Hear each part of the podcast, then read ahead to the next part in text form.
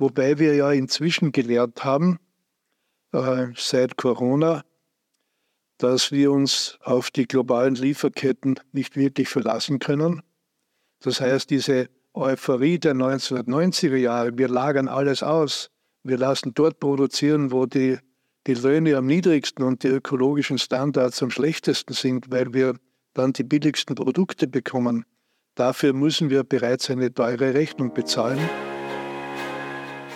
Entscheidungen auf Ebene der Europäischen Union haben für die Landwirtschaft als vergemeinschafteten Politikbereich unmittelbare Wirkung. In dieser Folge spricht Hans Meyerhofer, der Generalsekretär des Ökosozialen Forums, mit dem ehemaligen Landwirtschaftsminister und Vizekanzler Josef Riegler über die Diskussionen im Vorfeld des österreichischen EU-Beitritts und die künftige Rolle der EU in der Weltpolitik. Lieber Josche, die europäische Idee ist für mich untrennbar mit der ökosozialen Idee verbunden. Dennoch ist natürlich beides auch einer starken gesellschaftlichen Kritik eben auch ausgesetzt. Vor allem auch war der Beitritt zur Europäischen Union bei weitem, bäuerlich gesprochen, Gmade Wiesen für Österreich. Wie war die Zeit damals?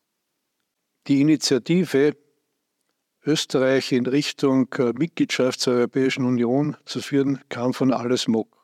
Als damaliger Außenminister äh, in der Bauernschaft gab es hier vorhin gesagt sehr viel Zurückhaltung, denn die damalige gemeinsame Agrarpolitik äh, war für Österreich etwas völlig anderes, für uns auch nicht als, als passendes. Ich habe als Landwirtschaftsminister auch gesagt, äh, die EG betreibt eine alte Agrarpolitik. Wir in Österreich haben mit der modernen Agrarpolitik begonnen. Und es gab natürlich äh, im, im Bereich der linken Reichshälfte ohnehin traditionell sehr viel Skepsis gegenüber der Europäischen Wirtschaftsgemeinschaft oder dann den europäischen Gemeinschaften. Sie wurde als, als Krämerverein denunziert. Es gab sehr viel äh, Abneigung aus der Gewerkschaftsbewegung heraus. Also der Annäherungsbeginn war äußerst schwierig und es musste ein, ein sehr intensiver Meinungsbildungsprozess überhaupt erst einmal äh, gestaltet werden. Ähm, wichtig war schon, dass mit Franz Waranitzky ein Vorsitzender der SPÖ und Bundeskanzler am Werk war, der die Annäherung an die europäische Integration innerlich wollte. Das heißt, ähm, wir haben jetzt die Situation, dass man in politischen Denkfabriken, in politischen Zirkeln darüber nachgedacht hat, wo wird Österreich in 10, 20, 30 Jahren stehen. Da ist die Europäische Union natürlich vor der Haustür gelegen auch als Idee ist, der, dieser beizutreten. Auf der anderen Seite hatte man eine politische Realität vorgefunden, wo eine hohe Abneigung und eine hohe, ein hoher Hang zur Eigenständigkeit auch in Österreich vorgeherrscht hat. Kann man das so zusammenfassen? Wobei speziell in der Landwirtschaft war es ja so, was wir gewusst haben, wenn wir eins zu eins die damalige gemeinsame Agrarpolitik in Österreich umsetzen müssen, dann bringt das einen wirtschaftlichen Absturz. Und ich habe als Landwirtschaftsminister, wir hatten eine Clubkonferenz des ÖVP-Clubs äh, in Villach und da war dieses Thema EG-Annäherung äh, Diskussionsgegenstand. Und da war eigentlich interessant, dass im Agrarclub im Laufe dieses Nachmittags in der Diskussion äh, eine Kehrtwende entstanden ist von der ursprünglichen Ablehnung in Richtung, dass wir doch äh, diese Integration in den gemeinsamen europäischen Markt als Chance begreifen müssen. Wo hat man die Chancen gesehen? Nun, äh, wir hatten das Problem, dass wir mit unseren Produkten eigentlich kaum mehr die Möglichkeit hatten, diese Mauer zur EG überwinden zu können. Es waren Stützungen notwendig, die eigentlich verboten waren. Und äh, wir hatten dann schon aus, der, aus den Vertretern der Bauernschaft heraus auf einmal die Resonanz sagt, na, gescheiter ist, wenn wir drinnen sind und wenn wir versuchen, unsere Erfahrungen auch in die Umgestaltung der gemeinsamen Agrarpolitik einzubringen. Und das war eigentlich für den gesamten Club dann eine positive Überraschung, dass wir melden konnten, die Bauern sind offensiv äh, in Richtung Integration. Das andere war eben die Meinungsbildung äh, innerhalb des politischen Spektrums der SPÖ. Da gab es ja die, die ideologische Gruppe, die das strikt abgelehnt hat. Dann gab es die gewerkschaftliche Gruppe, die die Europäische Gemeinschaft eher als Kapitalistenverein äh, verstanden hatte. Und man muss sagen, es war also schon eine, eine beachtliche politische Leistung von Franz Wranitzky, dass er innerhalb der SPÖ äh, diesen Willensbildungsprozess in Richtung äh, Pro-Integration äh, schaffen konnte. Für mich war dann auch nach der Nationalratswahl im Oktober 1990, wo er eine schwere Niederlage einstecken musste, äh, ein ganz entscheidendes Argument, äh, die Koalition zwischen SP und ÖVP weiterzuführen, weil ich gewusst habe, wenn wir diese Zusammenarbeit nicht haben, dann ist eine Integration in Richtung europäische Gemeinschaft undenkbar. Und das ist dann auch so gekommen. Darf ich vielleicht auf diese ähm, Nationalratswahl zurückkommen, bei der die ÖVP massiv verloren hat? Worauf führst du das zurück, retrospektiv? Die ÖVP wurde von einem Teil der bürgerlichen Wählerschaft äh, für die Koalition mit der SPÖ abgestraft. War das Erste. Das Zweite, in Jörg Haider ist in Österreich erstmals ein ausgeprägter Populist an die Spitze einer politischen Partei gelangt, der eben nur aus populistischen Gründen agiert hat. Nur ein Beispiel. Ich habe Jörg Haider noch erlebt als Redner im Nationalrat im Dezember 87 als Befürworter, als massiver Befürworter für einen Beitritt Österreichs zur Europäischen Gemeinschaft. Als dann der, das offizielle Österreich begonnen hat, sich in die Richtung zu bewegen, hat eine Kehrtwendung vollzogen um die Oppositionskräfte äh, für sich gewinnen zu können. Nur ein Beispiel.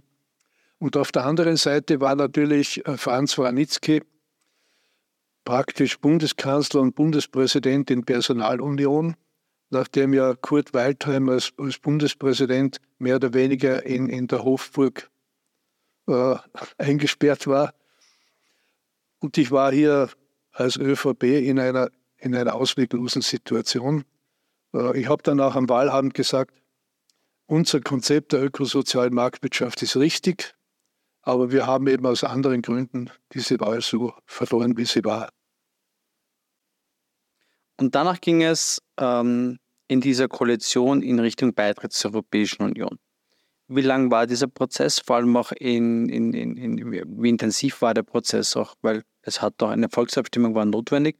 Und Österreich hat dann doch als eines der vier Kandidaten die höchste Zustimmung zum Beitritt damals äh, auch vorweisen können. Äh, da muss ich jetzt ein bisschen zurückgreifen. Ich bin im Mai 89 Bundesparteiobmann geworden. Äh, Im Juni, neun, Ende Juni 89 ist es darum gegangen, diesen berühmten Brief nach Brüssel innerhalb der Bundesregierung äh, definitiv zu formulieren. Und hier gab es heftige äh, Bremsmanöver äh, bei einigen Akteuren der SPÖ. Ich bekam einen Anruf von Franz Waritzke, war bei der Sozialistischen Internationalen Konferenz in, in einem der skandinavischen Länder. Ja, hier muss sich was ändern in der Position der ÖVP, so geht das nicht.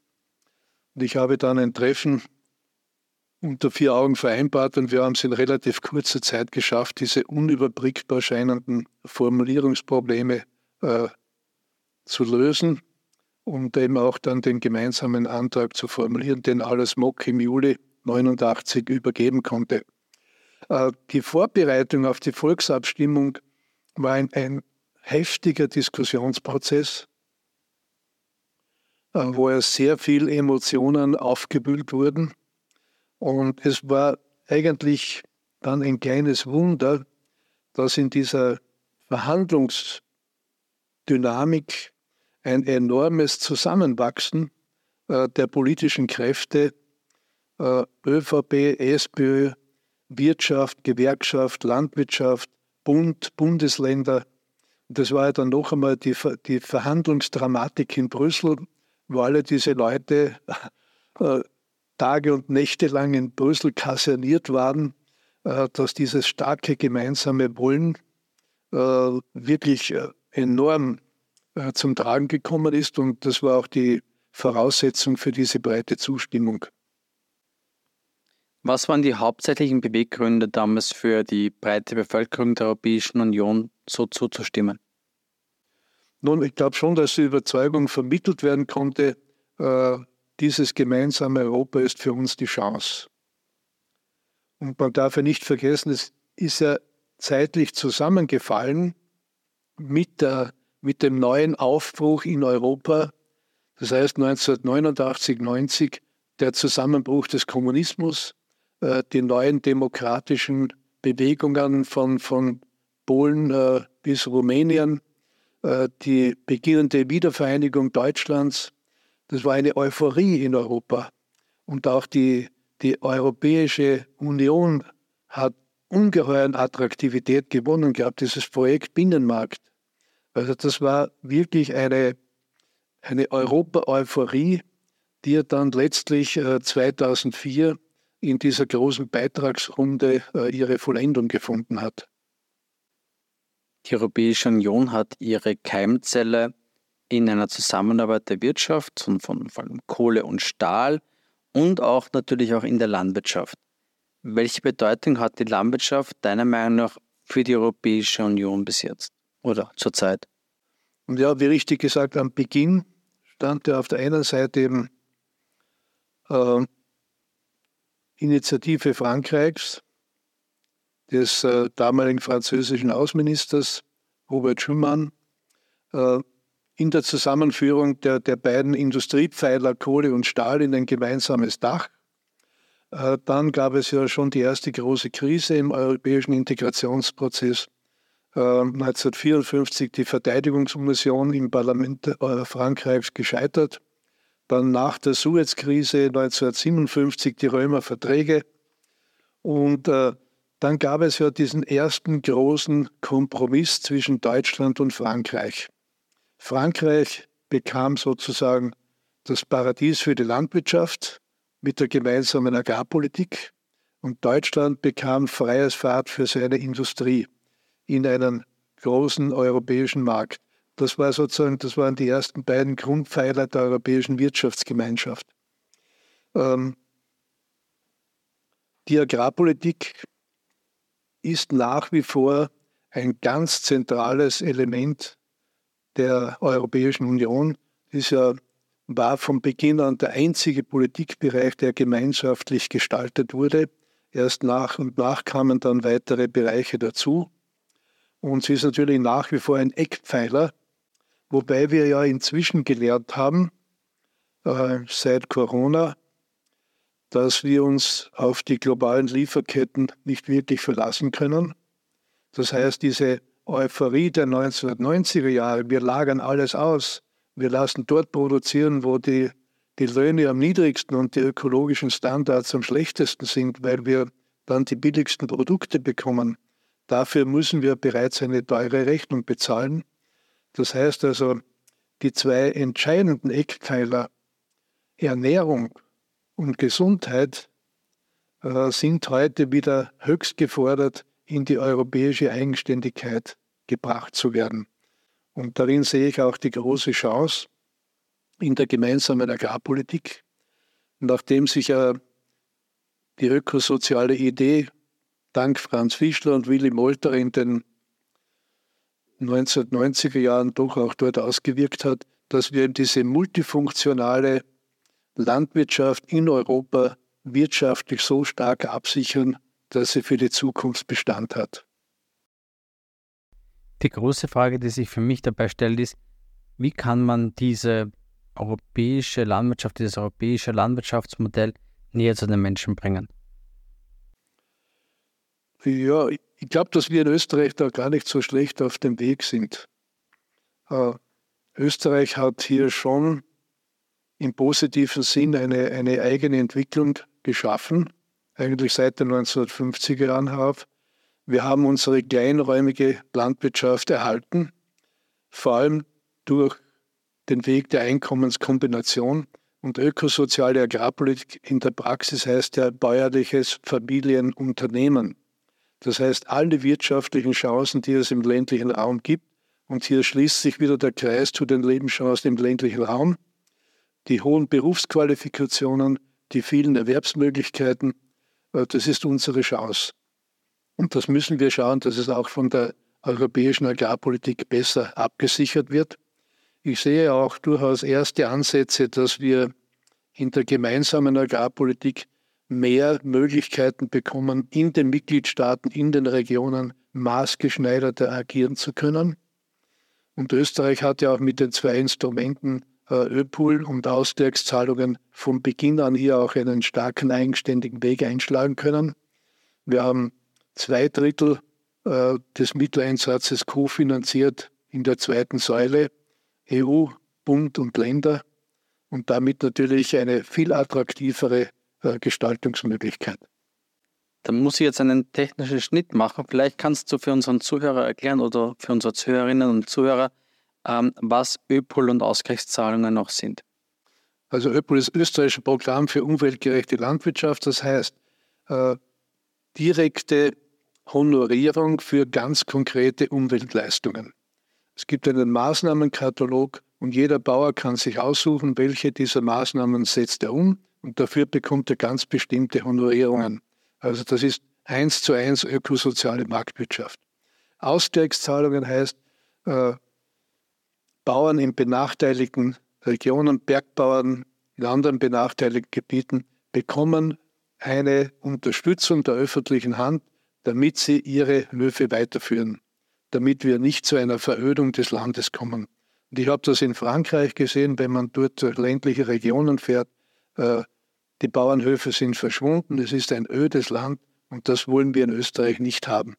Und hier sieht man auch, dass eigentlich der Alpenbogen Österreich, Süddeutschland, Schweiz, Südtirol äh, hier wirklich einen einen beeindruckenden eigenständigen Weg gegangen sind, und zwar seit den 1950er Jahren.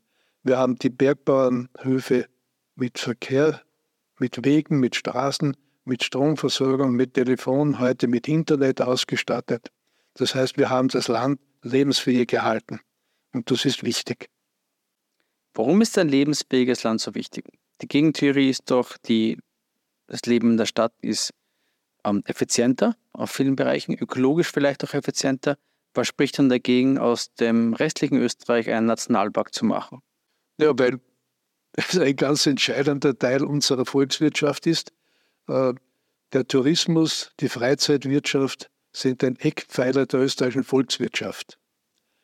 Äh, und wenn man heute sieht, wie weltmarktführende Unternehmen in ganz spezialisierten Bereichen der Industrie, des Gewerbes, der, der Holzverarbeitung in kleinsten Dörfern erfolgreich agieren, dann sehen wir, was ein lebensfähiger ländlicher Raum bedeutet. Das heißt, diese Erhaltung der Leistungsfähigkeit, der, der gesellschaftlichen Dynamik, auch der gesellschaftlichen Gemeinschaft flächendeckend in Österreich ist ein Eckpfeiler unserer Volkswirtschaft, aber auch unserer gesamten Politik. Lieber Josche, du hast das Thema Versorgungssicherheit und Lieferkettensicherheit auch angesprochen. Von vielen Bereichen wird ja in der Gesellschaft verlangt, dass man stärker in die Ökologisierung auch der Landwirtschaft hineingeht. Wie stellt sich da diese Schere zwischen auf der einen Seite Ökologisierung, das heißt natürlich auch immer einen geringeren, geringen Output auf der Fläche äh, oder geringen Output in der Produktion, auf der anderen Seite die Versorgungssicherheit da.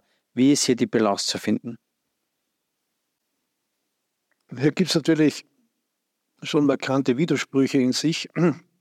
Ich sehe mal positiv, dass es in Österreich gelungen ist, ähm, mit der Betonung von Qualität biologischer Landwirtschaft, ähm, Sicherheit für die Konsumenten, was die Qualität anlangt, auch den großen Lebensmittelhandel ins Boot zu bringen. Das heißt, dass eben die großen Lebensmittelhandelsketten äh, jeweils ihre Bio-Schienen haben, äh, ist etwas Großartiges.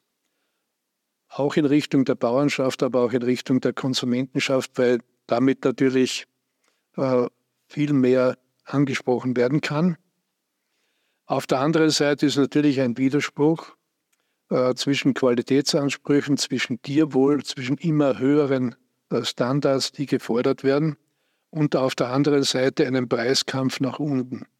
Auch den Preiskampf zwischen den Handelsketten und natürlich auch äh, den Preiskampf insofern, dass man aus anderen Gegenden der Erde äh, billigstmögliche Lebensmittel äh, importiert, ohne dass die gleichen Standards äh, gewährleistet werden. Also hier ist die Gesellschaft in sich auch schwer gespalten und daher ist es schon wichtig, dass ein, ein gleicher Maßstab äh, durchgesetzt wird. Was ich sehr positiv sehe, ist, dass wir in Österreich doch einen relativ starken direkten Kontakt äh, zwischen der Bauernschaft und den Konsumenten haben. Äh, ich lebe in Graz. Graz hat, glaube ich, 30 Bauernmärkte, wo wirklich Wochenende für Wochenende äh, die Bauern mit ihren Produkten und die städtischen Konsumenten im, im direkten Kontakt sind. Äh, es gibt großartige Arbeiten der Schule am Bauernhof, der Bäuerinnen, die, die Kontakt zu den Konsumentinnen und Konsumenten herstellen und glaube schon, dass wir in Österreich auch eine relativ wohlwollende Haltung der wichtigsten Medien äh, zur bäuerlichen Landwirtschaft haben. Äh, trotzdem gibt es auf der anderen Seite das Problem des Preisdrucks, äh, der Absatzprobleme, der Überschwemmung äh, mit Produkten aus anderen Teilen Europas oder der Welt. Und, und hier muss man einfach versuchen, dass mehr Ehrlichkeit und, und mehr Ausgewogenheit äh, zum Tragen gebracht wird. Die Europäische Union steht ja zurzeit, oder eigentlich andauernd könnte man sagen, aber vielleicht zurzeit sogar etwas mehr als sonst, unter Druck, unter Beobachtung und auch vor großen Weichenstellungen. Die Positionierung Europas, dieses europäischen Lebensmodells in der Welt, das steht sehr, sehr stark unter Druck und auf einen harten Prüfstand. Josche, wie beurteilst du gerade den Weg der Europäischen Union? Die Europäische Union ist immer in schweren Krisen stärker geworden. Und hier sehe ich auch eine gewisse Hoffnung, denn wir leben jetzt hier in einer dramatischen Situation. Äh, der Überfall Russlands auf die Ukraine ist ein so gewaltiger Tabubruch, der nicht nur der internationalen Politik, sondern vor allem des europäischen Friedensprojektes. Das ist das eine. Das andere ist der, äh, der Migrationsdruck, der, wie wir wissen, auch zum Teil politisch gesteuert wird, äh, auch um damit Europa zu überfordern. Und Europa tut sich in seiner inneren Entscheidungsfindung natürlich relativ schwer, darauf rasche Antworten zu finden. Und hier sehe ich einerseits die große Bewährungsprobe, aber auch die große Chance, die das Europäische Einigungswerk hat. Wir müssen es schaffen, angesichts dieser massiven Bedrohungen, dass die Europäische Union endlich auch zu einem politischen Faktor wird. Das heißt, dass wir innere und äußere Sicherheit nur gemeinsam schaffen, dass wir in einer immer äh, gegensätzlicher werdenden Weltpolitik Europa als eine einhellige, starke Stimme brauchen äh, gegenüber Russland, gegenüber China, ge gegenüber dem, dem BRICS-Block, der neu im Entstehen ist, gegenüber Indien. Und zwar nicht als Gegensatz, sondern als eine Stimme, äh, die, die das Prinzip der Menschenrechte, der Demokratie entsprechend auch im, im globalen Geschehen aufrechterhalten kann. Und wir müssen es schaffen, dass die Europäische Union endlich dahin kommt, äh, sich gemeinsam um die großen Herausforderungen zu kümmern, aber die konkrete Lebensgestaltung wieder mehr in die Regionen zurückzugeben. Wir brauchen nicht jeden Schmarrn von, von Brüssel äh, in Verordnungen vorgegeben, aber wir brauchen die großen Belange Außenpolitik, Sicherheitspolitik, internationales Gewicht der Europäischen Union. Und ich glaube, das ist die Chance, die die Europäische Union jetzt hat und die sie hoffentlich wahrnimmt. Wie siehst du das Verhältnis der Europäischen Union und den Vereinigten Staaten von Amerika hinkünftig? Soll hier ein, eine Veränderung stattfinden? Es ist, wäre immer notwendig gewesen, dass sich die Europäische Union aufrafft, auch als eigenständiger Akteur im, in Bezug auf innere und äußere Sicherheit und, und die weltpolitische Stimme zu agieren. Wir haben uns immer darauf verlassen, dass der reiche Onkel aus Amerika schon schauen wird, dass Europa geschützt wird. Ähm, und wir haben in der, in der Trump-Zeit erlebt, dass das sich sehr rasch ändern kann.